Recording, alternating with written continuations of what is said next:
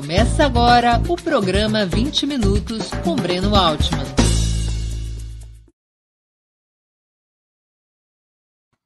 Bom dia.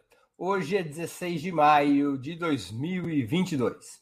Estamos dando início a mais uma edição do programa 20 Minutos. Nosso entrevistado é o professor e escritor José Paulo Neto, um dos mais reconhecidos estudiosos do marxismo no Brasil é professor emérito da Universidade Federal do Rio de Janeiro e autor, entre outras muitas obras, de Karl Marx, uma biografia, publicada pela editora Boitempo, que recentemente também lançou, na voz do próprio professor José Paulo Neto, uma versão do Manifesto Comunista em áudio livro.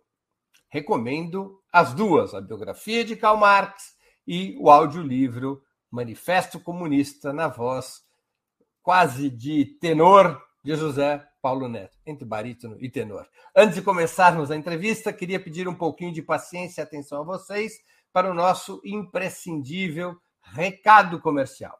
Opera Mundi tem como fonte de receita principalmente o apoio de seus leitores e espectadores. A sua contribuição, portanto, é decisiva para a nossa manutenção e desenvolvimento.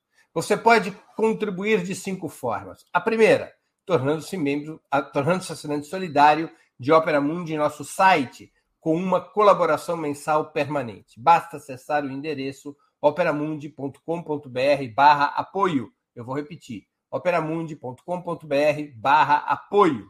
Segunda forma de contribuição. Você pode se tornar membro pagante de nosso canal no YouTube. Basta clicar na opção Seja Membro, está agora mesmo diante dos seus olhos. Opção Seja Membro em, em nosso canal nessa plataforma. Clique nessa opção e escolha um valor no nosso cardápio de opções. Terceira forma de contribuição. Durante a transmissão de nossos vídeos, você pode contribuir com o Super Chat ou o Super Sticker. Normalmente, apenas quem paga esse ingresso quase simbólico ou é membro contribuinte de nosso canal no YouTube, tem suas perguntas lidas e respondidas por nossos convidados.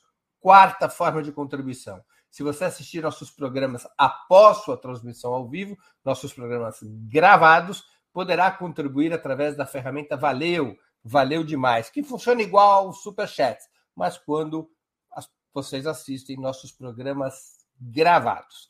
Quinta forma de contribuição a qualquer momento você poderá fazer um Pix para a conta de Opera Mundi. Nossa chave nessa modalidade, nossa chave no Pix é apoie@operamundi.com.br. Eu vou repetir: apoie@operamundi.com.br.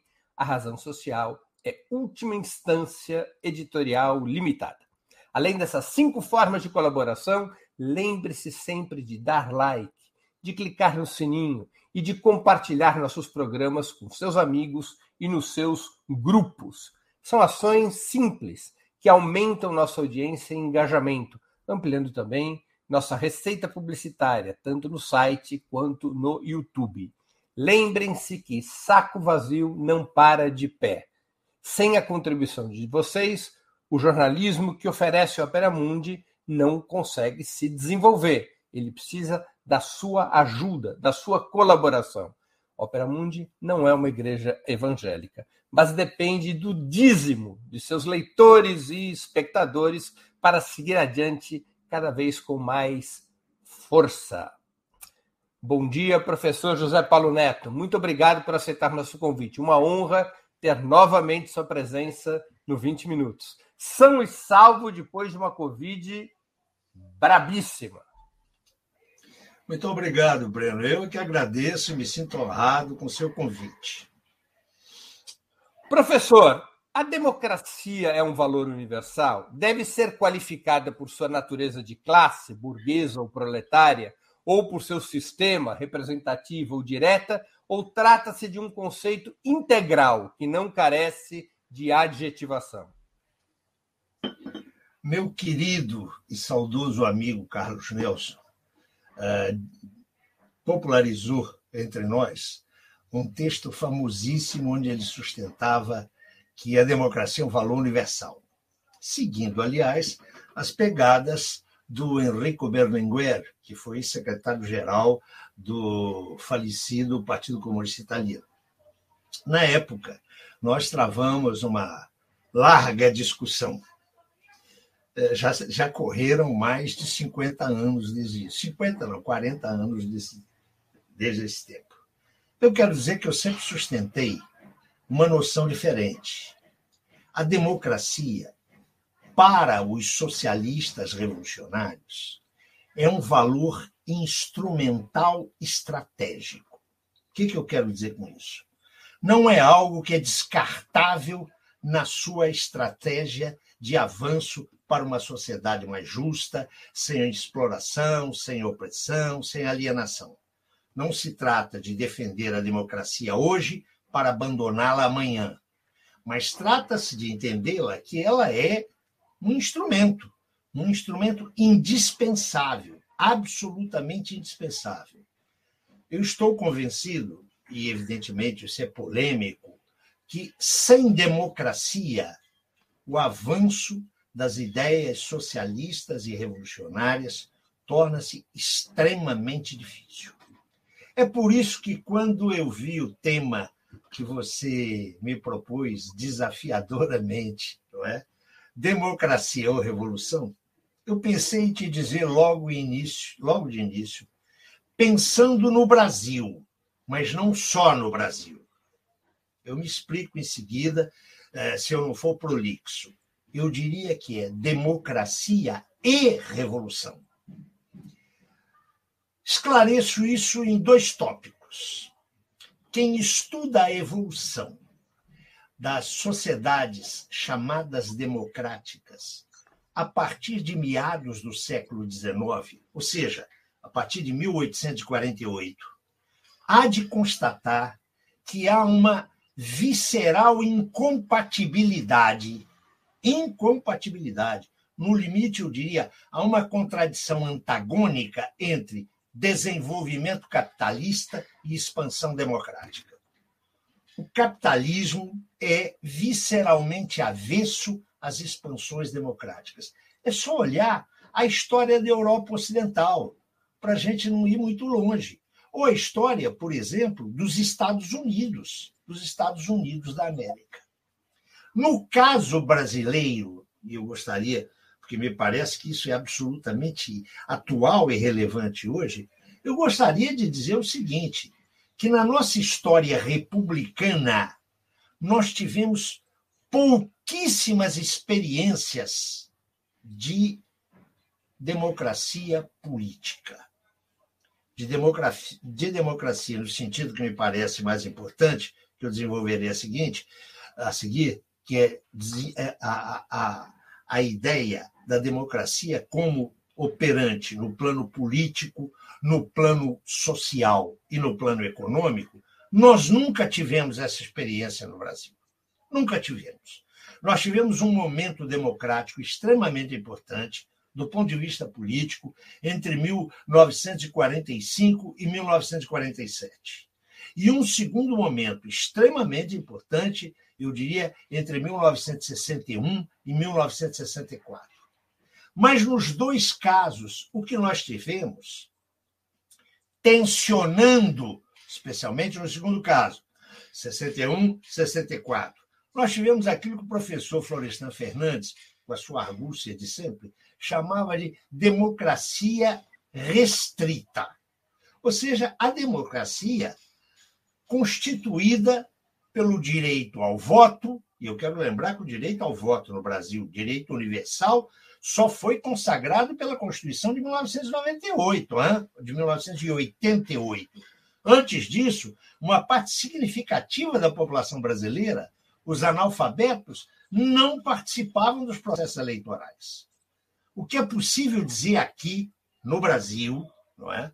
A experiência do século XX e do século XXI é que a nossa democracia ainda é uma democracia limitada é uma democracia restrita, para tomar lá a, a feliz a expressão do professor Florestan, e restrita ao plano político. É? O, o, os impactos, as implicações sociais e econômicas mesmo desses períodos democráticos, e mesmo do período iniciado a partir de 1988, os impactos são muito reduzidos. E agora, né, nós estamos enfrentando isso como um problema cotidiano e de implicações a curto prazo. Não é? Por quê? Porque nós temos agora um sistema de provocações. Eu me refiro a um sistema de provocações. Não é algo aleatório, nem algo casual. Nós temos um, um sistema de provocações sistemáticas, diárias, cotidianas. Notem, ao que há de democracia política nesse país. É? Já temos instrumentos claros de restrição dos institutos democráticos, inclusive no plano político. Ora, eu estou convencido de que neste momento, principalmente neste momento da sociedade brasileira, na conjuntura que nós estamos vivendo, a luta democrática faz parte uh, indescartável da luta dos socialistas de qualquer matiz, de qualquer matiz socialistas, socialistas uh, revolucionários. Nesse momento, a nossa questão é derrotar as forças antidemocráticas. Eu estou convencido que isso é possível. Atenção, eu sou otimista com relação ao Brasil. Hein? Algumas pessoas dizem que eu sou ingênuo. Eu acho que já estou velho demais para ser ingênuo. ingênuo. Mas estou convencido de que o futuro da luta socialista no Brasil, eu gostaria muito de recalcar isso. O futuro da luta socialista no Brasil depende diretamente da consolidação e ampliação dos nossos institutos democráticos. Mesmo, note bem, o, o, o, Breno, mesmo da democracia pensada apenas no plano político. Porque sem democracia política não se pode avançar para os seus impactos favoráveis ao desenvolvimento social e econômico. Não sei se fui claro. Uhum. Para mim, a luta pela democracia, não só agora, mas especialmente agora, é uma luta que nos concerne a todos aqueles que repudiam regimes de exceção, de atentados aos direitos fundamentais das pessoas, dos cidadãos. Em suma, a luta socialista depende da democracia, assim como o nosso organismo depende do oxigênio. E não é por acaso, e não é por acaso que ela está sofrendo tantas ameaças e tantas reduções no nosso tempo presente. Professor, a questão democrática que o senhor destacou coloca-se em inúmeros estudos marxistas, em inúmeras análises marxistas, de duas formas. Como crítica ao sistema soviético, ao chamado socialismo real, é uma questão, que não é o tema do nosso programa de hoje, mas é importante registrar que tem esse aspecto, e como via ao socialismo, ou seja, como parte de uma estratégia socialista. Na sua opinião, seria possível chegar à superação do capitalismo pelo caminho da ampliação permanente da democracia, como estabelecia o núcleo fundamental do chamado pensamento eurocomunista, ao qual o senhor já se referiu, Henrico Berlinguer, ou mesmo essa radicalização democrática, mais cedo ou mais tarde, conduz a um confronto de classe e a uma situação de enfrentamento entre a revolução e a contra-revolução. Ô, Breno, eu não tenho dúvidas quanto a isso. Eu estou convencido que nas sociedades capitalistas mais ou menos avançadas, a democracia política já hoje, hoje, para não remontar ao último quartel do século XX, ela já hoje colide com a ordem capitalista.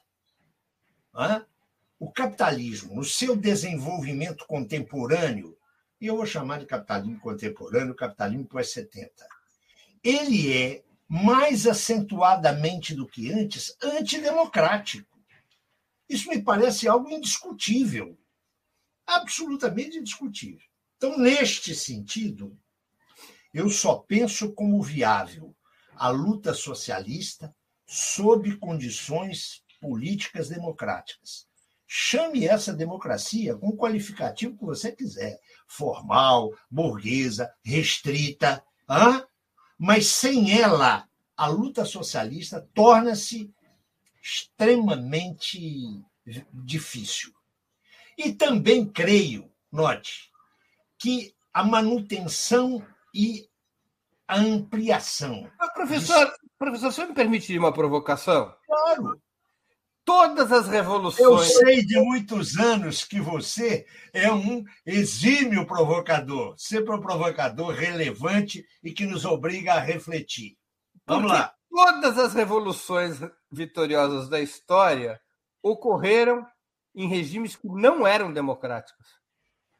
E por não isso. houve nenhuma revolução. Eu estou inteiramente de acordo. A Isso, experiência revolucionária mostra isso. Atenção, mostra isso. Eu, eu não eu não brigo com a história, com a história real, não com as narrativas. Com as narrativas eu brigo, mas com a história real não. E por isso os seus efeitos revolucionários, sociais e econômicos foram restritos. Foram restritos. Nada me parece mais ilustrativo do que isso, que a grande revolução, a gloriosa revolução de outubro na Rússia czarista. As resultantes, especialmente a partir dos anos 20, conduziram aquilo que eu já chamei em textos mais antigos de uma socialização da economia. Mas na medida em que não houve uma socialização do poder político, note, não é uma socialização da política, não. É uma socialização do poder político. Meu amigo, os resultados foram, como a história mostrou, uh, muito pouco ponderáveis do ponto de vista da emancipação dos trabalhadores. Olha, eu vou dizer aqui uma coisa que até hoje chateia uh, meus amigos, meus camaradas. Eu conheci a União Soviética. A União Soviética dos anos 70 e 80 foi que eu conheci. Eu quero te dizer o seguinte, meu caro: uh, o nível de tolerância política ali era quase residual. Eu não quero viver numa sociedade assim. A leitura que eu faço de Marx, Breno, e você sabe disso, porque leu a, a minha biografia do Marx, é que o valor central de Marx não é uma coisa chamada igualdade, não. É algo chamado liberdade. Liberdade de e liberdade para. Nesse sentido, você tem razão. As revoluções, mesmo uma revolução como a cubana, por exemplo, que foi a última, eu diria, a última grande revolução uh, do século XX, ela foi uh, muito limitada pelo ambiente, não pelas escolhas dos revolucionários, mas pela ambiência política na qual ela se realizou. Então, nesse sentido, meu caro, eu estou inteiramente de acordo. O que me leva a dizer o seguinte: eu sei que isso é complicado, hein? Mas nós estamos conversando aqui não é para dar receitas, não é, é para provocar a mente. Não há democracia sem socialismo, assim como não há socialismo sem democracia. Agora, se você me pergunta que vamos fazer da democracia política uma espécie de uh, uh, caderneta de poupança, depositar cada vez mais democracia política e um belo dia o juro já o juro está muito alto, né? mas a correção monetária que não se usa mais tal como nós a conhecíamos, ela vai nos dar o socialismo? Eu direi que não. Ela vai levar a um tensionamento da luta de classes. E aí, certamente, traumatismos virão. O que interessa, penso eu, é que a redução desses traumatismos seja a maior possível, para que, inclusive, possa se caminhar para uma sociedade emancipada que garanta a todos. Eu acho que é bom lembrar isso. Né? Esse é o ideal do velho Marx e de todos os grandes pensadores sérios da luta socialista, que garanta a cada um o livre, livre, atenção, o livre desenvolvimento de cada um, tendo como condição o livre desenvolvimento de todos. Então eu quero te dizer que eu quero te dizer que eu me sinto muita vontade nisso, não é? Eu quero lembrar que o grande pensador da liberdade, não da liberdade limitada, não é?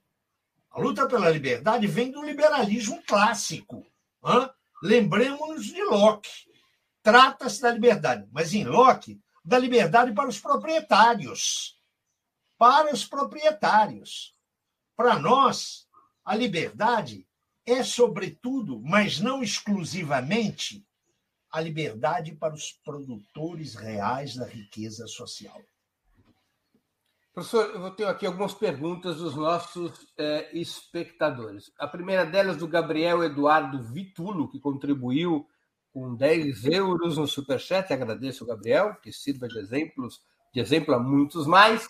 Por que não lutarmos por uma democracia não liberal? Por que continuar atribuindo aos liberais a paternidade por direitos e liberdades por cuja conquista nem sempre foram responsáveis?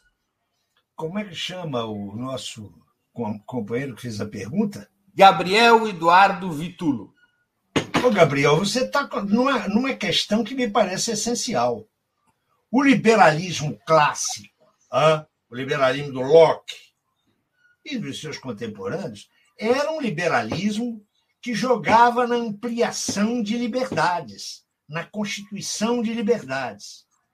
Uma liberdade, insisto, para proprietário. Ah, atenção, o máximo que esse liberalismo chegou foi com Kant. Ah, Kant é um liberal, mas é um liberal que estabeleceu uma distinção curiosíssima, não é? entre o cidadão ativo e o cidadão passivo. Hã? Daí para frente, o liberalismo passou a se confundir seriamente. Pense na obra de um Benjamin Constant, não o brasileiro, mas o francês, em arma contra-revolucionária. E é isso que ele tem sido. Quando um sujeito hoje diz eu sou um liberal, a gente tem que perguntar: liberal em relação a quê? você verá que quase sempre ele é aquilo que os italianos chamam não de liberalismo, mas de liberismo. Ele quer não é, que o Estado não intervenha como mecanismo regulador das implicações do mercado. É, sob esse aspecto, esse é o liberalismo burguês. Agora, nós podemos pensar na Constituição de uma cidadania que não seja fundada na propriedade, mas que seja fundada no trabalho. Isso modifica a nossa perspectiva, a nossa visão. Nós somos pela liberdade, mas não a moda liberal. Eu quero chamar atenção para isso, porque os liberais fazem uh, essa manobra que frequentemente autores de esquerda acabam calcionando, não é? de que as liberdades, a defesa das liberdades, é a panagem do liberalismo. Não é, não. O que nós precisamos é da liberdade fundada no valor do trabalho. Eu quero só aproveitar uma deixa aqui, que isso já me ocasionou, Breno e outros amigos, já me ocasionou inúmeros problemas. Não é? Eu não me preocupo muito com o que pensam acerca do que eu falo, mas eu gosto de ser claro. Eu gosto de ser claro. Vejam que coisa curiosa. A primeira Constituição soviética, soviética, de 1919, no calor da Guerra Civil, atenção, no calor da Guerra Civil, com 14 potências intervindo na então Federação das Repúblicas Socialistas, ainda não era a União Soviética. A Constituição de 19 diz: quem não trabalha não come. Eu quero dizer para vocês que não foram os comunistas, os bolcheviques, que inventaram isso. Se eu tenho bons católicos aqui me ouvindo, é só abrir Paulo numa das epístolas de Paulo aos Tessalonicenses, Paulo diz claramente o seguinte: quem não trabalha não merece comer. Esse, esse é um valor, atenção, é um valor que a humanidade resgatou. Então se trata de fundar os estatutos democráticos de uma democracia que é ampliada, que é capaz de ser automovente, ou seja, de avançar sobre si mesma em cima do direito e do dever do trabalho. Isso me parece mudar completamente a nossa concepção de democracia. O que não quer dizer, atenção, que certos valores liberais sejam por nós desprezados. Ah, eu tenho o maior respeito quando Locke diz: olha, o poder do rei tem que ser limitado, o monarca não pode ter um poder ilimitado. Para isso inventou o parlamento. Inventaram o parlamento para, nos nossos dias, o parlamento ser comprado com orçamento secreto, né? Nada passa lá. Eu queria só deixar, ô, ô Breno, se você me permite, claro. eu estou muito preocupado com as eleições de outubro. Não é? Muito preocupado com as eleições de outubro. Eu não estou tão preocupado com a eleição do presidente da República. Né? Eu estou preocupado com a eleição de parlamentares. Esse Congresso que está aí, o atual Congresso, salvo aquelas figuras, eu diria, eh, saudáveis, normais, e há lá gente séria e que não se corrompe, mas esse Congresso que está aí é um, uma, já não é nem mais uma sátira, não é? É muito mais do que isso. Né? Uma piada. Nós temos que estar atentos e devemos elaborar uma pedagogia política para esse processo eleitoral. Não é? Eu estou vendo o candidato que parece, sem dúvida, ser a alternativa à monstruosidade que hoje estamos vivendo, é? que é o senhor Luiz Inácio Lula da Silva, mas parece que ele já ganhou. Eu quero dizer que não ganhou ainda não. E não adianta só ganhar, não. Hã? Tem que derrotar, tem que derrotar esse Congresso, que é um Congresso é, que é comandado pelo orçamento secreto. Deixa eu te fazer uma outra pergunta ainda no tema da democracia. Você registrou com muita força a contradição entre o desenvolvimento do capitalismo e a democracia.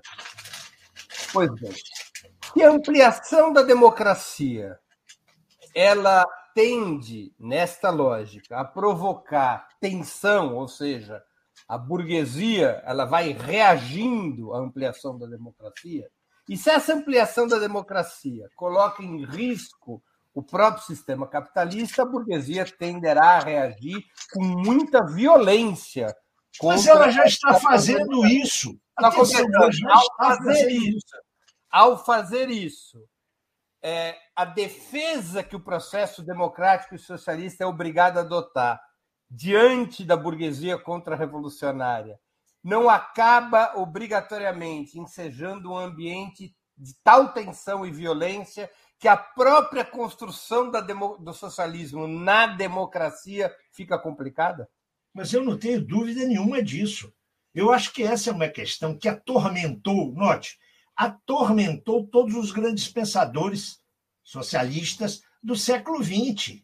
Atenção, eu acho que essa é uma contradição eu direi mais, é um antagonismo que é real. Não adianta querer escapar dele uh, né, com a criação de utopias. Uh? Mas eu não tenho dúvida. Deixa eu te dar um exemplo. Você me permite dar um exemplo? Claro. Brasil. Não há ninguém hoje no Brasil, ninguém, de qualquer partido que seja, da direita à esquerda mais delirante, que considere adequada a nossa distribuição de rendas. Está tá claro que o país tem uma concentração de renda que é algo escandaloso. Isso é pacífico. Agora, note: todo mundo fala em redistribuir a renda, em desconcentrar a renda. Claro, a renda dos outros, não é? Não precisamos de ir muito longe. Agora, veja: a essa concentração de renda se imbrica o que é a causa, que é uma enorme concentração de propriedade, de propriedade móvel e imóvel. Hã? Atenção, de ativos financeiros. A concentração é brutal no Brasil. É isso que leva à expressão mais epidérmica, que é a concentração da renda. Mas essa concentração da propriedade, que é escandalosa aqui, não é, meu amigo? Escandalosa aqui. E não é de agora. Atenção, não é de agora. Essa concentração da propriedade tem um suporte básico, que é a concentração do poder político. Então, a luta pela democracia aqui, e a luta, portanto, pelo futuro socialista, passa, em primeiro lugar, para enfrentar essa concentração do poder político. Ela não se resume a isso. Ela passa por aí. Olha, eu estou muito preocupado com as tarefas que o meu horizonte visual alcança. Eu tenho 74 anos e meio, eu não tenho a tua idade. Eu acho que o que eu posso fazer agora, posso saber, posso fazer agora, pensando numa sociedade socialista, é lutar pela democracia. E antes que você me faça a pergunta, porque certamente virá, eu conheço um pouco você, não é, caro amigo? Você vai me dizer, mas você quer contra o status quo presente, atual, contemporâneo? Isso que é uma frente democrática. É isso mesmo que eu quero. É isso mesmo. Mas para que o futuro seja pensável, as forças de esquerda têm que estar minimamente articuladas e estando na dinamização dessa frente democrática. Olha, o confronto de classe, reduzido a seus termos mais uh, simples e esquemáticos, burguesia e proletariado, não vai sair do horizonte histórico enquanto essas classes se mantiverem. Como eu aposto na vitória daquela que Marx dizia ser a classe portadora do futuro, ou seja, os trabalhadores. E quando falo trabalhadores, eu vejo no centro dos trabalhadores um núcleo duro do proletariado. Não é um negócio vago, todo mundo quer salariado, não é bem assim. Pois bem, eu vejo que nós chegaremos a um ponto de, de extremo limite. Mas quero dizer que nenhuma vitória do socialismo, por qualquer tipo de meio, hein? por qualquer tipo de meio, vai resolver, uh, vai se resolver com a emancipação dos trabalhadores. Marx e Engels são muito francos numa passagem que é frequentemente esquecida. Num momento de tensão máxima, essas duas classes, se o proletariado não se emancipar, ou seja, se ele não vencer, elas ambas estão ameaçadas de mútua destruição. O que, que você vê hoje nesse estágio atual do capitalismo?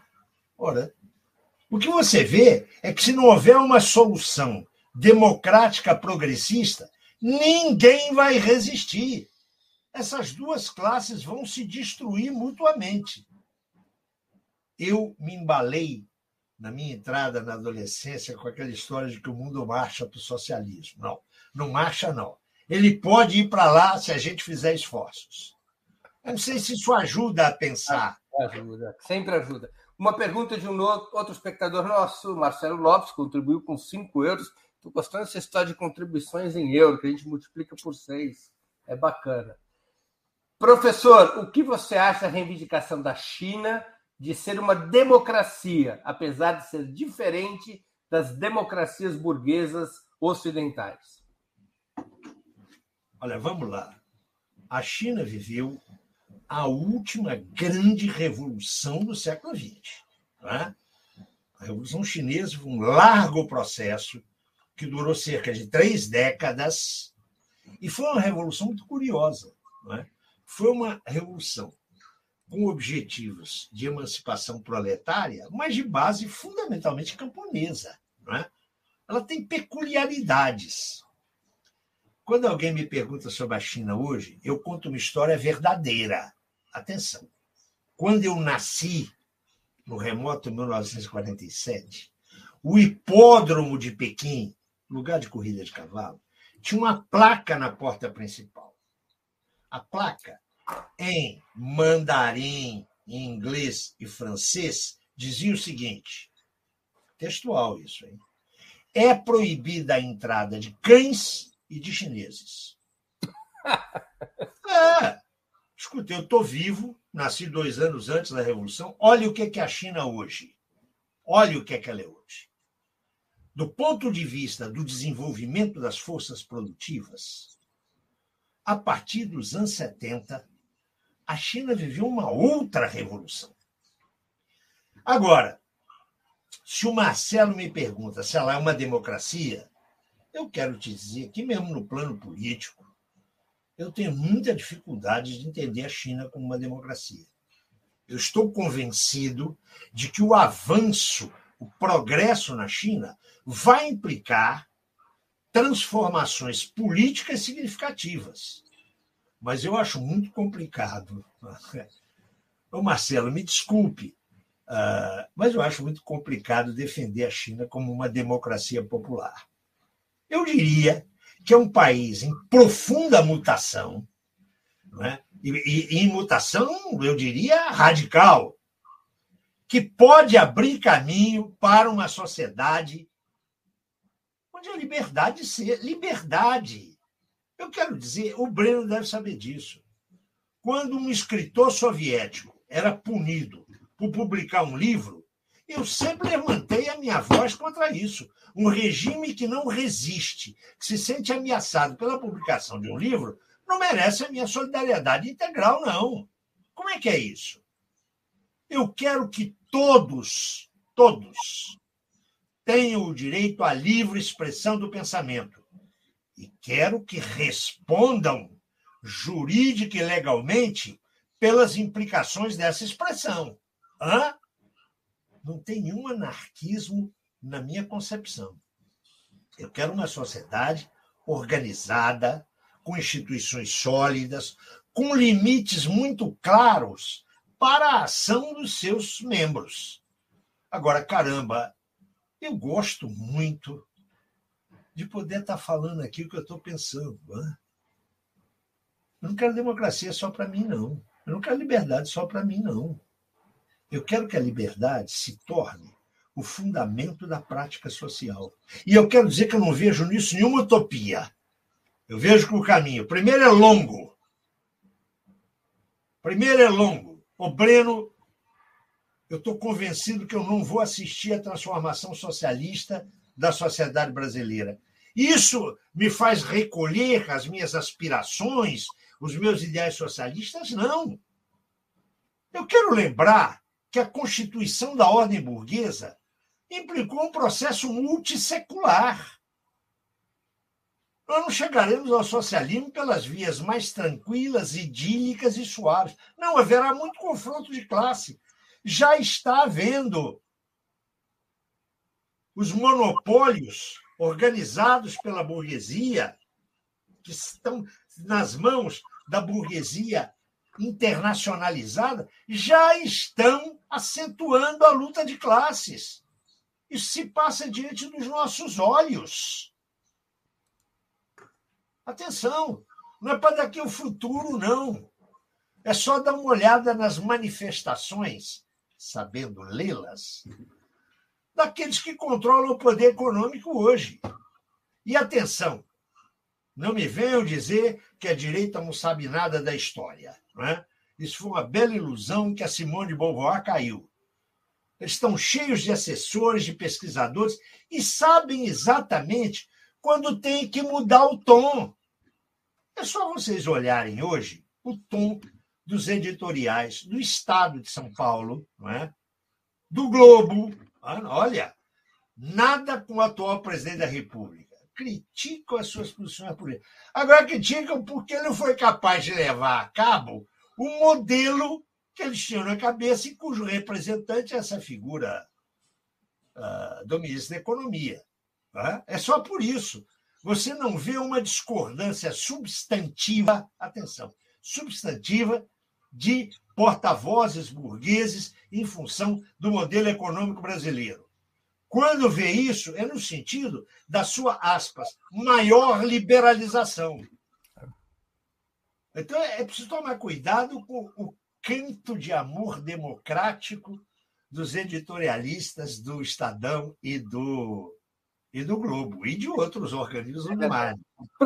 Professor, alguns processos políticos conduzidos por lideranças socialistas, mais recentemente, buscaram constituir um programa que expressasse essa radicalização democrática, essa ampliação democrática. Eu vou citar um caso, o da Venezuela.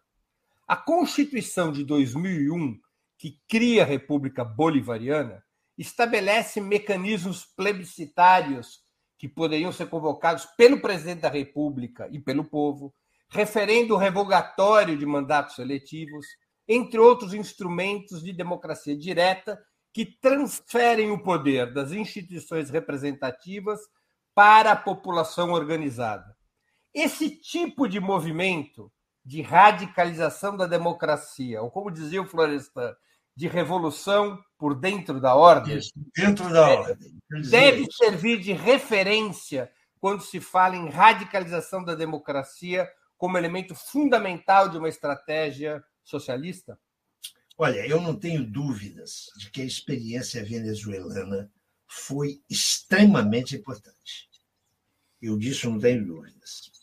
Quero dizer, entre outras coisas, que durante o período do presidente falecido, alguns camaradas nossos extremamente importantes viram ali o socialismo do século XXI. Eu quero dizer que eu procurei e não achei isso, não, viu? Minha posição é diferente. Eu acho que você teve ali um processo revolucionário anti-oligárquico e, sobretudo, anti-imperialista. Né? O papel é, do, da, da, Venezuela no período Chaves, né? o papel anti-imperialista e de solidariedade, por exemplo, a Cuba, me parece algo exemplar. Mas me parece, eu posso estar enganado, viu, o, o Breno, é que ele não foi efetivado. Eu quero lembrar que o Chaves viveu 11 processos eleitorais, inclusive plebiscitários, e ganhou 10. Atenção, ganhou 10. Agora, não sei se vocês se recordam, o ódio, o ódio que a imprensa, desculpem, a imprensa burguesa manteve e mantém com relação a, a Venezuela. É uma coisa. Eu acho que imprensa pior que a da Venezuela, só a brasileira. Tá? Não vejo outras. E eu creio que a experiência venezuelana não foi à frente, porque isso vai nos levar, inclusive, para um outro tipo de discussão. Seguramente esse não é o foro mais adequado, nem o tempo. É, as revoluções não se fazem apenas no espaço nacional. Você note que o processo, o importante processo venezuelano, vem na contracorrente da, do avanço conservador e neoconservador, e mesmo reacionário, que o Ocidente estava vivendo. Sob esse aspecto, inclusive, ele tem um destaque. Há coisas que eu acho muito interessantes que a gente tem que correlacionar. Olha só. De 1980 para frente, a contra-revolução burguesa, feita através da dominação ideológica e política, não foi a contra-revolução dos anos 60, que aquela empregou até a quarta força uh, uh, americana. Mas a dos anos 80, ela vem no momento em que há um único país que se contrapõe a ela, que é o Brasil. Foi a constituição e o crescimento do PT. Quero ver o PT, me refiro ao PT dos anos 80, porque eu acho que depois o PT também passou por modificações significativas. Naquele momento, o PT virou objeto de adoração internacional. Por quê? Porque enquanto o pensamento reacionário burguês, conservador burguês avançava no mundo inteiro, no Brasil emergia uma articulação política que se deu em torno do PT que contrariava aquilo que os caras estavam achando para onde ia a Europa. Acho que é importante que a gente correlacione isso. Agora, eu quero deixar claro, mais uma vez, sei que o seu tempo é um tempo muito limitado, eu não acredito que o caminho para o socialismo seja idílico, na base da boa conversa, na base da negociação. Ele vai implicar boa conversa, vai implicar negociação. Mas ele vai implicar traumatismos. E estes só serão favoráveis aos trabalhadores e à massa da população se esses traumatismos ocorrerem num marco de democracia política ampliada, que deve ser vulnerabilizada para que a direita possa valer-se dessa situação. Professor, vou a um outro tema, um tema antigo e tradicional na esquerda latino-americana. Qual a via de acesso ao poder da classe trabalhadora? Por exemplo, da classe trabalhadora brasileira. Constitui um passo indispensável à conquista do governo federal através de eleições? Ou o caminho a ser proposto deveria ser alguma forma de rebelião popular ou insurreição de massas? Deixa eu te fazer uma pergunta. Eu quero te responder com uma pergunta. Nós testemunhamos, assistimos, no dia 1 de maio desse ano, a uma primeira manifestação unitária das organizações sindicais desse país, certo? Quantos milhares de pessoas participaram dela? De 5 a 10 mil, sendo justo no cálculo. Pois é. Nós somos um país. Aqui em São Paulo. Aqui em São Paulo. Nós tivemos manifestações em outras cidades. Sim. Aqui em São Paulo é perto de casa. No templo onde o Pelé tantas vezes jogou, no Paquembu, foi feito a manifestação de 5 a 10 mil pessoas. Poeticamente, acho que falaram em 20 mil, mas rigorosamente. Eu quero te dizer que eu estava depositando, pelo fato de ser uma manifestação unitária, eu estava pensando que nós teríamos algumas dezenas de milhares de pessoas envolvidas. O que eu pude perceber não foi bem isso. O que eu pude perceber. E você participou muito disso nos anos 70, meu amigo. Eram as manifestações lá na Praça da Sé, onde ficavam os grupinhos das várias seitas, inclusive o meu, e a gente trocava santinho e batia um ótimo papo. A manifestação era pífia. O povo brasileiro, não é? exceto os protofascistas, atenção, exceto os protofascistas, não estão suficientemente mobilizados, suficientemente mobilizados agora, no ano eleitoral. Eu acho que isso é significativo, meu caro. Eu estou convencido que a chegada ao poder político, ao executivo uh, federal no Brasil é absolutamente importante. É absolutamente importante a década de 90. Né? Eu estou me referindo aos dois governos Lula. Foi absolutamente fundamental para os avanços e para conter os recuos que já se esboçavam. Eu fui sou um crítico uh, dos governos Lula. Mas eu tenho que reconhecer, não é? é dever de, de veracidade histórica, que não houve nenhum atentado do governo aos direitos democráticos. Não houve nenhum. Isso foi extremamente importante. Eu me lembro que meus amigos petistas, eu tenho muitos, hein? embora alguns hoje já não sejam mais petistas. Meus amigos petistas diziam: nós estamos no governo, mas não estamos no poder. Eles vão parar com essa conversa. Quem está no governo tem poder. Pode não ter o poder do comando integral do Estado. Isso a gente sabe. Não é um poder ilimitado. Mas atenção, atenção, tem poder sim. E o poder foi utilizado para ampliar a conquista de trabalhadores. Uma coisa importante, embora muita gente minimize, foi uma parcial recuperação do poder de compra do salário mínimo. Eu não esqueço isso, eu não vivo de salário mínimo, mas eu convivo com muita gente que vive de salário mínimo. Então, notem, chegar ao poder político, a mim me parece uma condição indispensável. Note, Obreiro, eu não estou dizendo que é a única condição indispensável. Hã? Eu acho que os trabalhadores têm que encontrar formas de intervenção legal e extralegal. Note que eu não falo em ilegal. Hã? Legal e extralegal, constituindo novas instâncias de intervenção política. Eu acho que isso é perfeitamente possível no Brasil, desde que se isole a direita reacionária e protofascista. Essa é uma tarefa que, como eu já deixei claro aqui, não é nenhum partido, nenhuma força que vai fazer.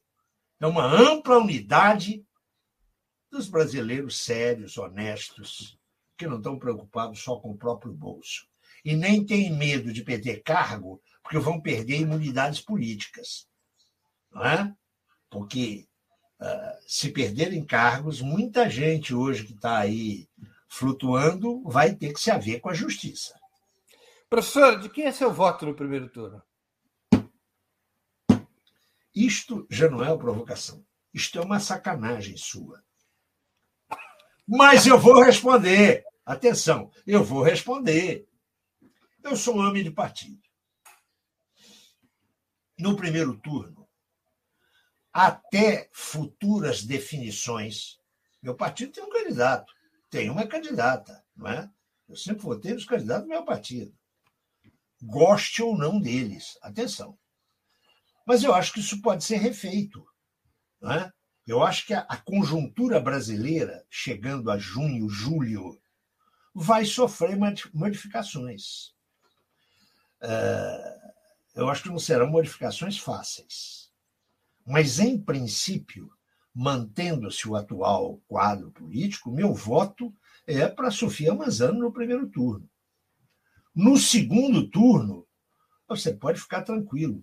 Eu voto até no diabo para derrotar a delinquência atualmente na vigente e dominante na presidência da República. E, portanto, não terei, preste atenção, eu não sou homem de meias palavras, não eu não terei qualquer problema em votar no Lula. Nenhum problema em votar no Lula. Se o segundo turno for Jair Bolsonaro e Lula, ô oh, meu querido, você acha que eu tenho escolha? Você acha que algum democrata tem escolha? Hã? Agora eu sei, atenção, que com três meses de governo Lula, não é, ele vai entrar naquela do Lula, bom rapaz, hein? eu vou estar na oposição. Mas é numa oposição, não é para derrubá-lo, não.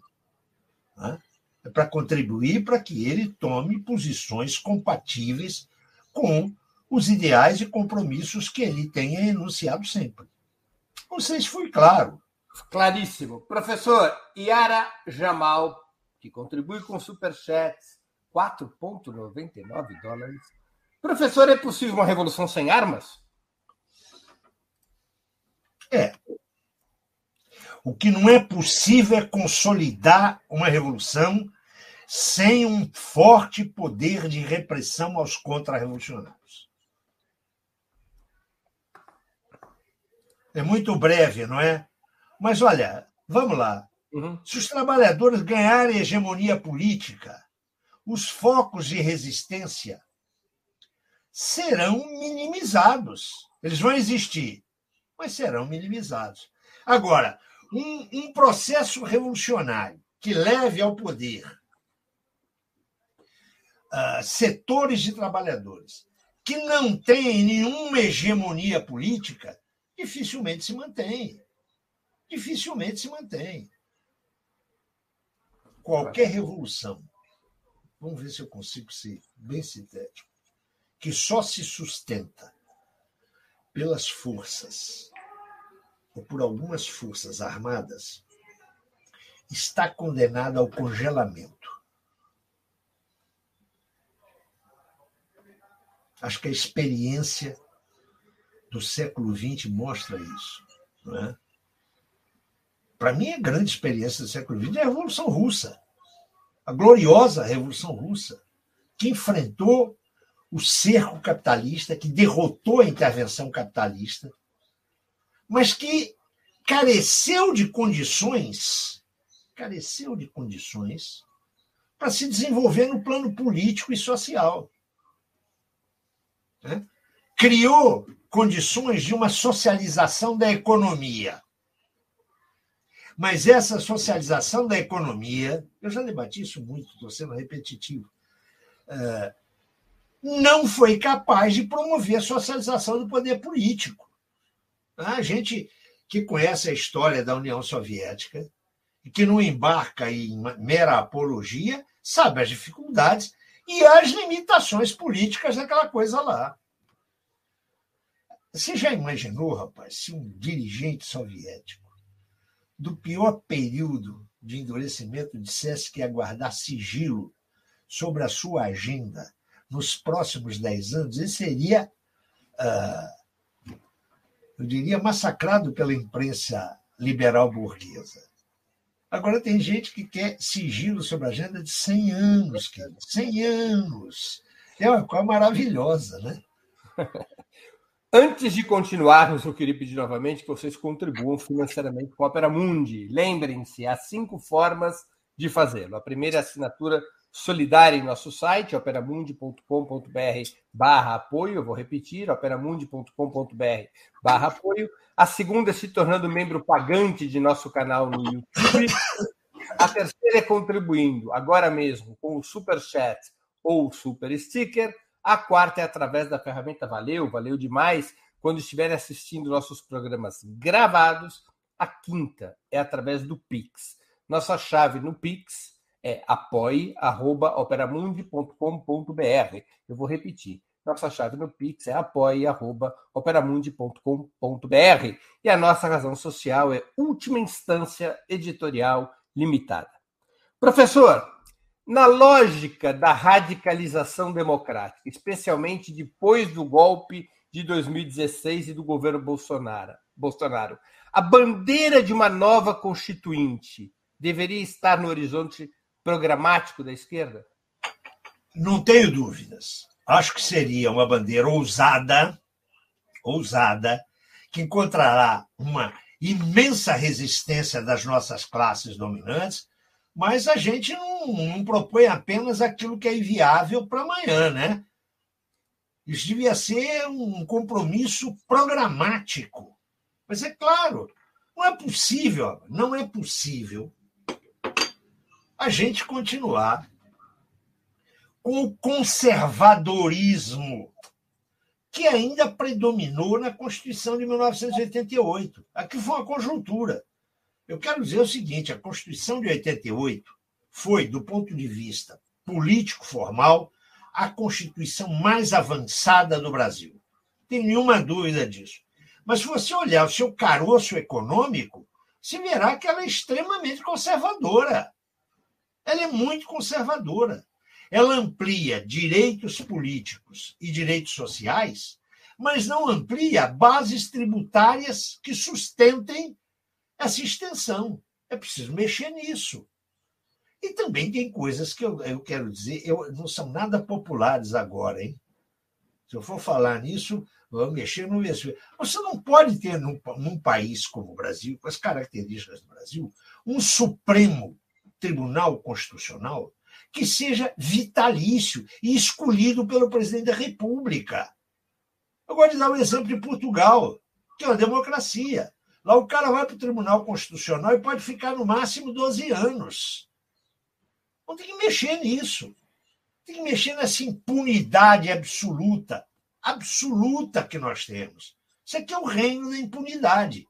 Como o Supremo agora está resistindo é, aos bataques vis de que é objeto, há que defender a sua, a sua integridade, mas também não vamos nos iludir, porque tem alguém aqui que pergunta se as instituições judiciárias e legislativas funcionam apenas para a proteção das elites. É o Rogério. Eu quero dizer o seguinte: não funciona apenas para isso, não. Rogério, Mas, que contribuiu com o Superchat, quero agradecer. Eu, eu quero dizer o seguinte: olha só, elas contribuem sobretudo para isso. Não contribuem apenas. Então eu preciso transformar isso. E eu não vejo melhor caminho que um processo constituinte legítimo. Não é igual o Congresso Constituinte de 86, 88, né? Aquilo não foi uma Assembleia Constituinte, foi um Congresso Constituinte. Foi o que as forças democráticas conseguiram fazer na época. Me parece que um compromisso programático tem que ser uma Constituição sintonizada com os interesses da massa. Agora, eu volto a dizer, com. Eu vou contar uma historiazinha aqui. Você me dá tempo? Claro. A casa é não, sua. Eu não quero, não, eu não quero tomar muito tempo. Isso está narrado, salvo erro, num livro de um sujeito que foi ministro escolhido pelo Tancredo. Me falta o nome dele agora, procurar aqui, é livro demais. É, onde ele conta as últimas semanas que precederam o colégio eleitoral que elegeu Tancredo. Ele conta que entre o Natal e o, a virada do ano, eles ficaram sabendo que o professor, que ficaram sabendo que o Maluf estava levando dinheiro para Brasília, transferindo dinheiro vivo para Brasília para comprar o colégio eleitoral. E foram atrás do Tancredo e disseram: olha, ministro, ministro né, quem conhecia o Tancredo sabia da história dele, sempre o chamava de ministro. Ele foi o primeiro ministro desse país. Foram atrás do Tancredo e disseram: olha, a sua eleição está em risco. Não vão ganhar, não. O Maluf está botando dinheiro lá, soldo, espalhando dinheiro. Diz que o Tancredo ouvia a coisa, ouviu a coisa, ele estava de gravata. O Tancredo às vezes mastigava a gravata enquanto ouvia. Depois que ele ouviu, ele olhou para os assessores que levaram e disse: vocês podem ir para casa, aproveitem essa virada de ano e os dias novos do, do, ah, do novo ano e fiquem tranquilas. Que das 50 famílias que controlam o Brasil, 30 estão comigo. Olha, eu não sei se o Tancredo falou isso. Também não sei se eram 50. Mas eu estou lendo um livro que, aliás, já saiu há algum tempo. Ai, caramba. É um livro sobre as famílias que controlam o Brasil. Um livro muito interessante. Está aí à venda nas, nas editoras. Deixa eu ver se eu acho aqui, porque é bom fazer propaganda desses livros, não é? Opa, sempre. Caramba, eu não sei onde é que está. Eu sou um cara muito. Eu tenho um escritório muito desorganizado, mas eu, já, eu sou um cara organizado intelectualmente. Eu não pensem que eu não sou, não. Um minuto só, me dê um segundo. Vai divertindo o pessoal aí, que eu acho ele aqui. Muito que bem. É, vou aqui pedir novamente que as pessoas aproveitem essa espetacular entrevista com o professor José Paulo Neto e contribuam com Superchat, com Super Sticker, se tornem membros pagantes do canal de Ópera Mundi no YouTube, assinantes solidários no nosso site ou que faça uma contribuição através do Pix. O endereço, o nosso código no Pix está na tela. apoie.operamundi.com.br. Eu vou repetir. apoie.operamundi.com.br. É como vocês podem contribuir através do Pix. Acho que o professor já. Ou desistiu. Está cheio o livro. Muito bem. O livro se chama. É um livro que eu estou paquerando ele é organizado por Pedro Henrique Pedreira Campos uhum. e Rafael Vaz da Mota Brandão. O livro chama-se Os Donos do Capital. A trajetória das principais famílias empresariais no capitalismo brasileiro. Tem vários autores aqui. Isso saiu por uma editora aqui do Rio chamada Autografia. Não é um livro novo. Eu tomei conhecimento dele com atraso porque esse livro foi muito mal distribuído. E é um belo livro. é, da autografia saiu em finais de 2017. Esse livro faz um balanço de quem são algumas, certamente, daquelas famílias a que o Tancredo se referia. Por exemplo, os Clabin e os Laffer. Depois, uh, os Marinho. Depois, os Camargo, os Andrade e os Odebrecht. Os Moreira Salles. Os Sarney. Olha, eu não sei quantas famílias são, mas com certeza não são mais de 100. Então, como é que é possível? Alguém está pedindo para mostrar o livro, não Isso. sei se mostrar aqui. Mostra aqui na tela. Afasta um pouquinho, professor, para mostrar. Perfeito. Os donos do capital. Perfeitamente. Está anotado. Eu insisto, não é um livro novo. Ele saiu em finais de 17, de 2017. Mas isso é, é, é, é importante saber como é que andam os ricos do Brasil. Pesquisa sobre pobre, sobre trabalhador, tem aos montes. Né? Agora, pesquisa sobre os ricos são sempre raras. Desde os estudos pioneiros da Eli Diniz, eu diria que não se produziu grande coisa. O Ari Minella, lá em Santa Catarina, produziu um estudo belíssimo sobre a concentração bancária. Agora, a gente conhece pouco desse, desse pessoal. Então, você tem no Brasil uma concentração de poder político. É aí. O Breno gosta daquele negócio de que é preciso acertar o golpe no elo fraco da cadeia, né?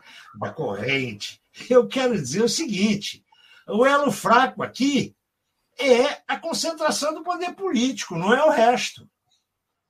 Mas eu quero dizer o seguinte: eu não sou um bom analista de conjuntura especialmente agora que eu estou me recuperando da doença. Falo de um livro que demorei muito a fazer, mas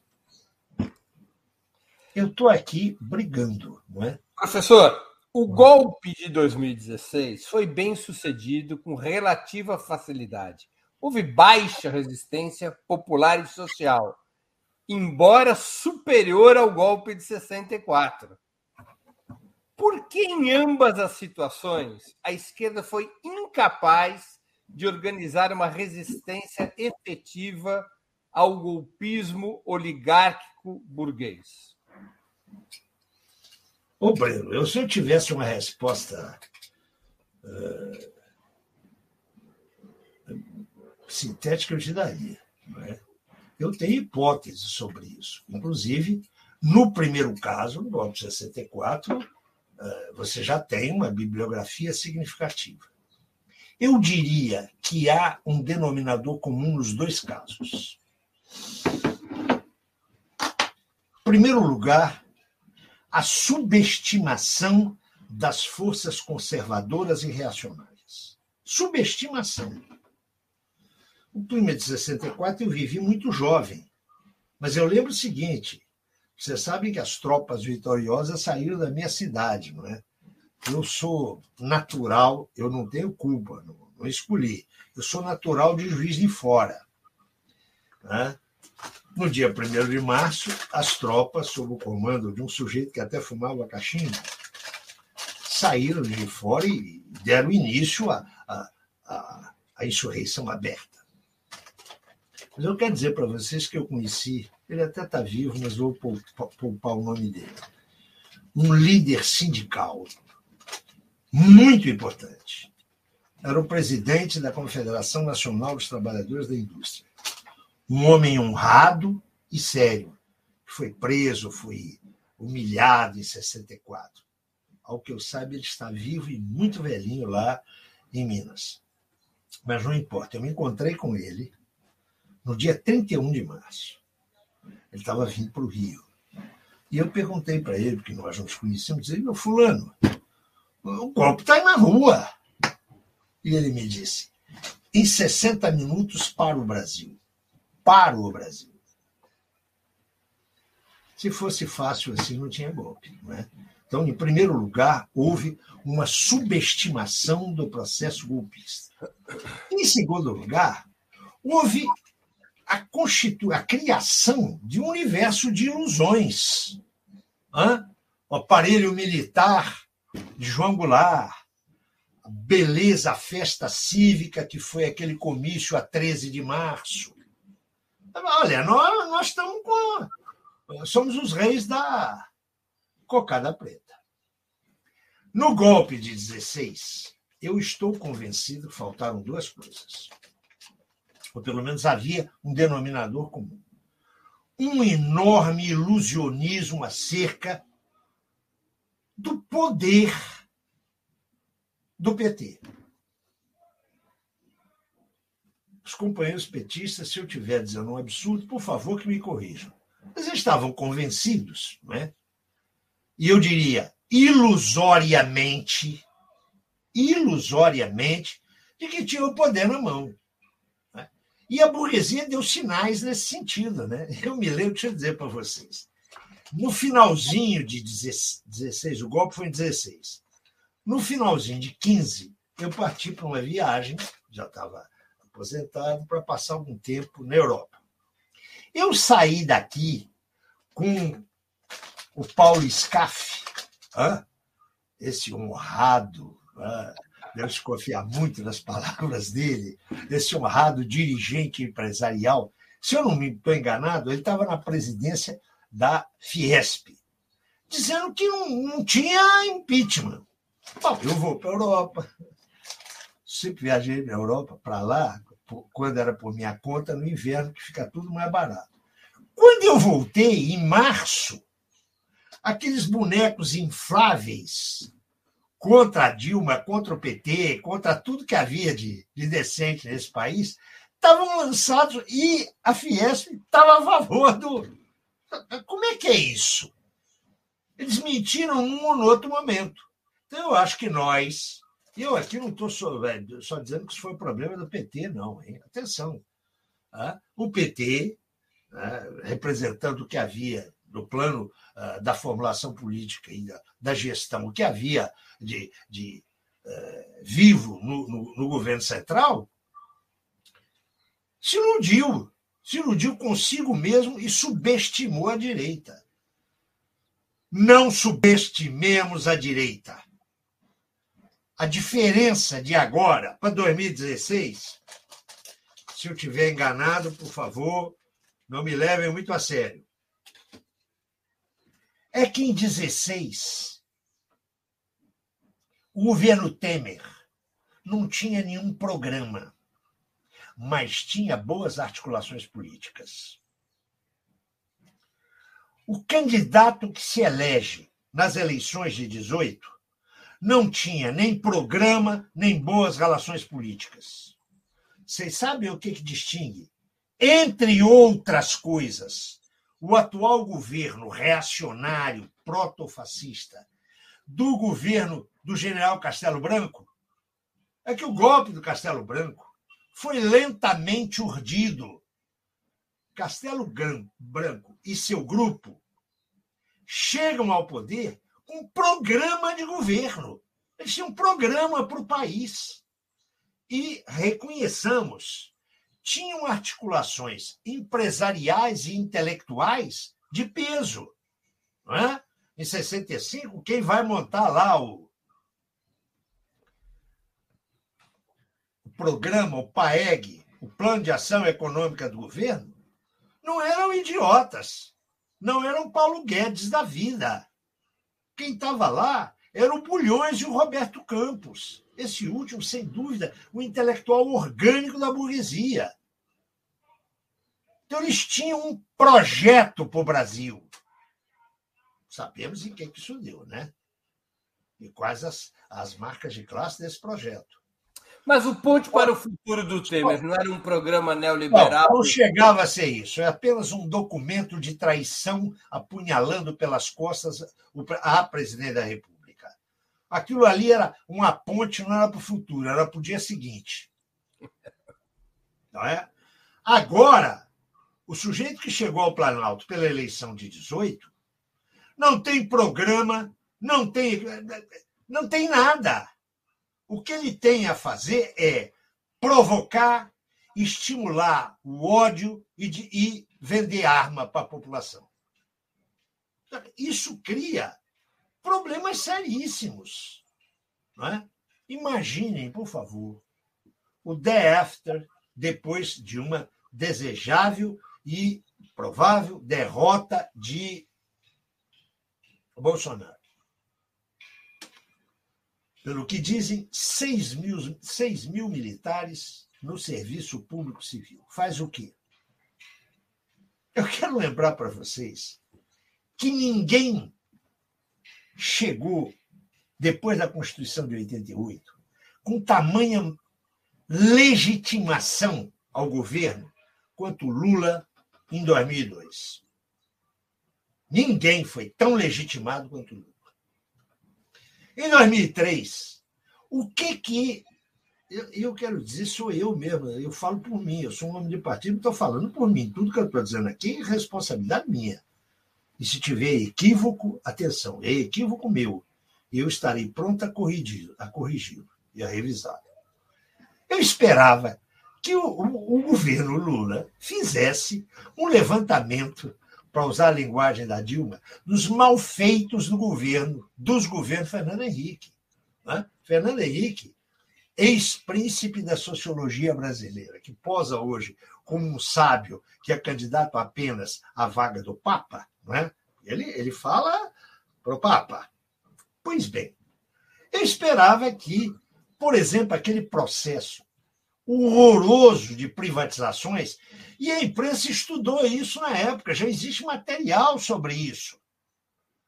Aquilo enriqueceu meia dúzia de figuras, é? nós sabemos, está aí denunciado na imprensa, que o companheiro Lula fosse investigar isso. Não, não, ele resolveu passar o pano na história. Afinal de contas, era Lula lá, Lulinha, paz e amor.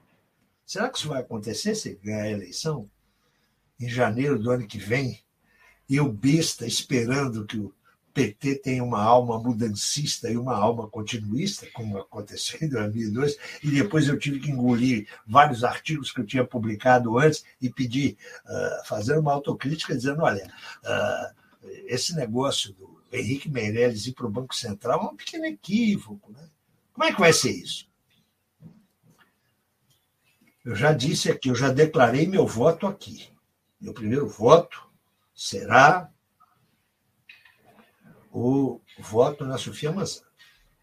No segundo turno, se for Lula e Bolsonaro, eu não tenho nenhuma hesitação. Esse problema não se põe para mim. Pode até se pôr para o meu partido, né?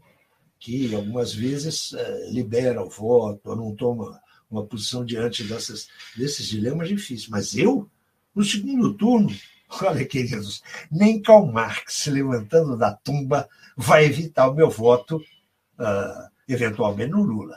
Né? Porque eu acho que é o único sujeito que tem condição de ir para o segundo turno.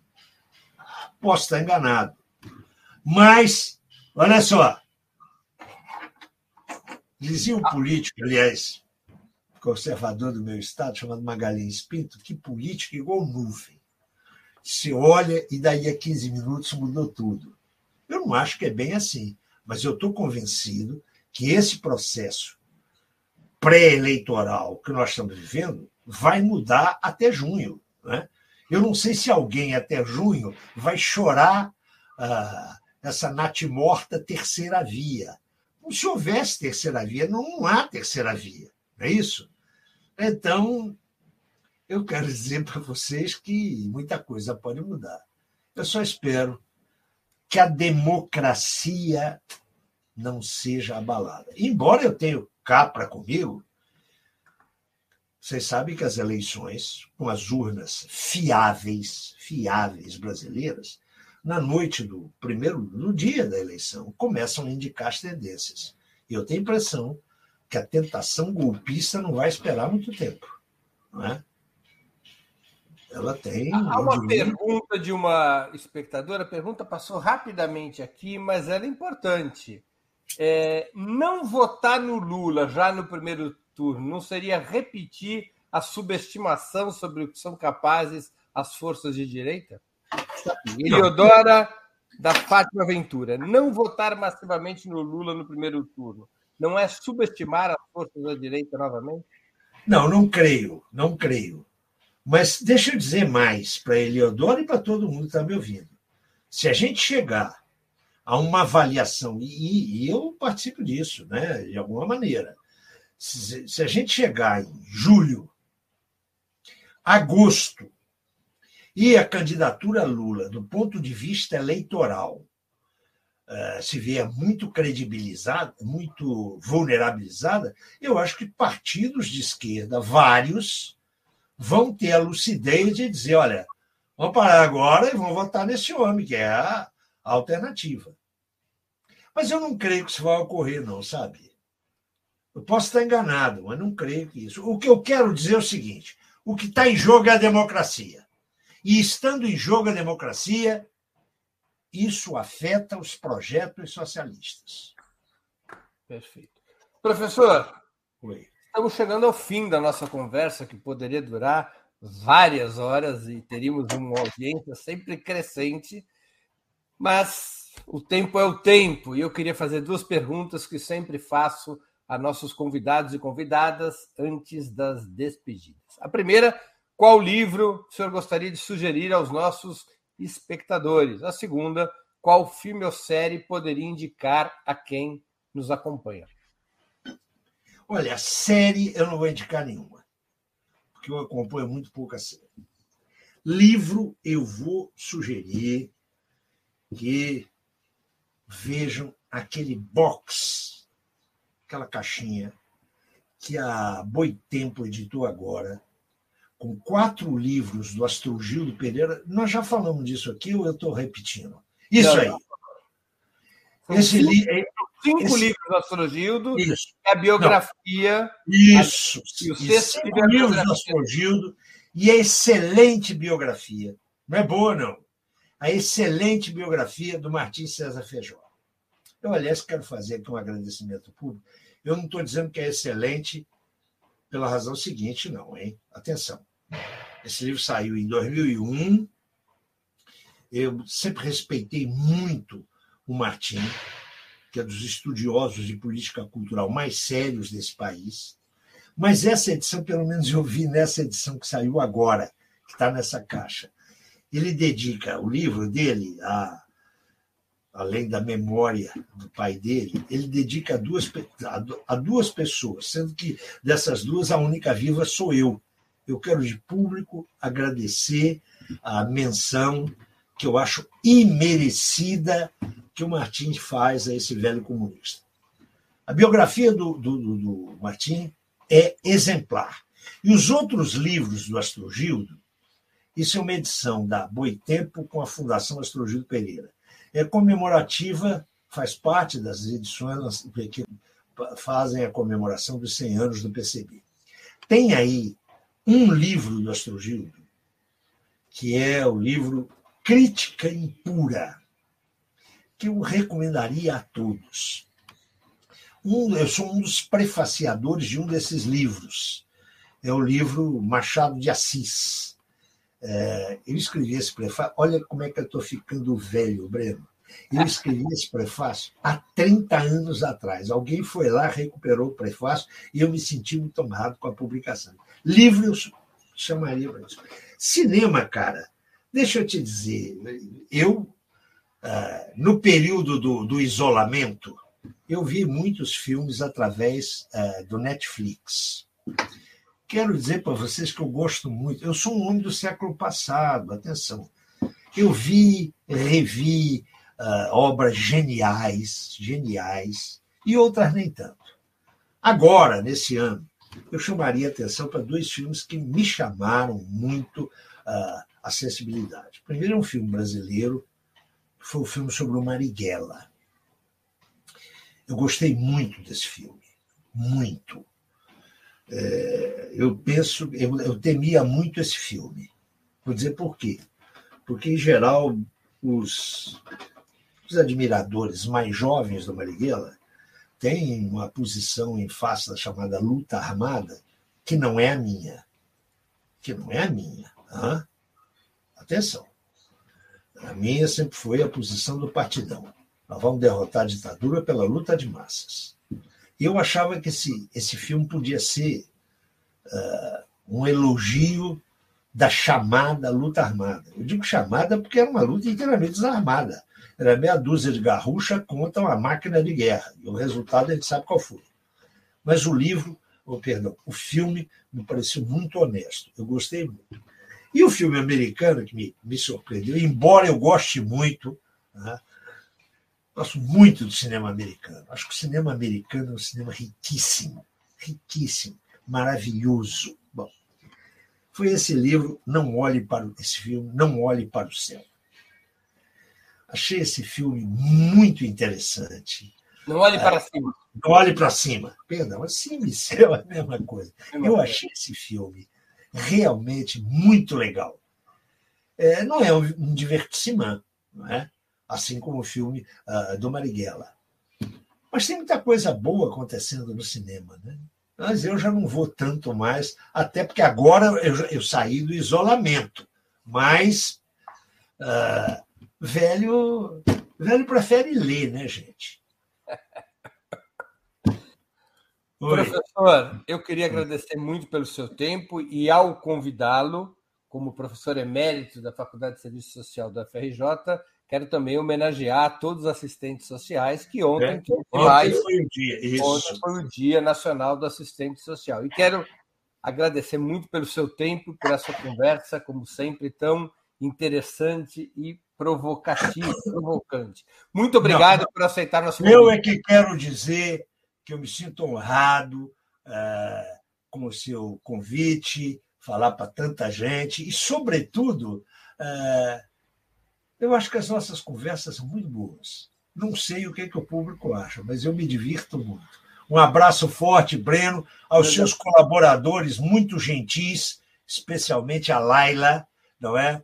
E aqueles que tiveram a paciência de nos ouvir. Eu achava que era só 20 minutos, mas não é verdade. Aqui o, o meu computador está dizendo que é uma hora, 27 minutos e 60, não, é uma hora e 28 minutos. Muito obrigado. É, é para despistar o inimigo. Grande abraço. Abraço, companheiro. Abraço. abraço. Também agradeço a todos e todas que assistiram a esse programa, em especial aqueles que puderam fazer contribuições financeiras ao nosso site e ao canal de Ópera Mundi no YouTube. Sem vocês, nosso trabalho não seria possível e não faria sentido. Um grande abraço a todos e a todas. Para assistir novamente esse programa e a outras edições dos programas 20 Minutos, se inscreva no canal do Opera Mundi no YouTube. Curta e compartilhe nossos vídeos. Deixe seus comentários.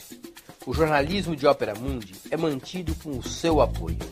Faça uma assinatura solidária em www.operamundi.com.br. Com um pequeno valor mensal, você nos ajuda no desenvolvimento de um jornalismo independente e de qualidade. Obrigado pela audiência e até a próxima.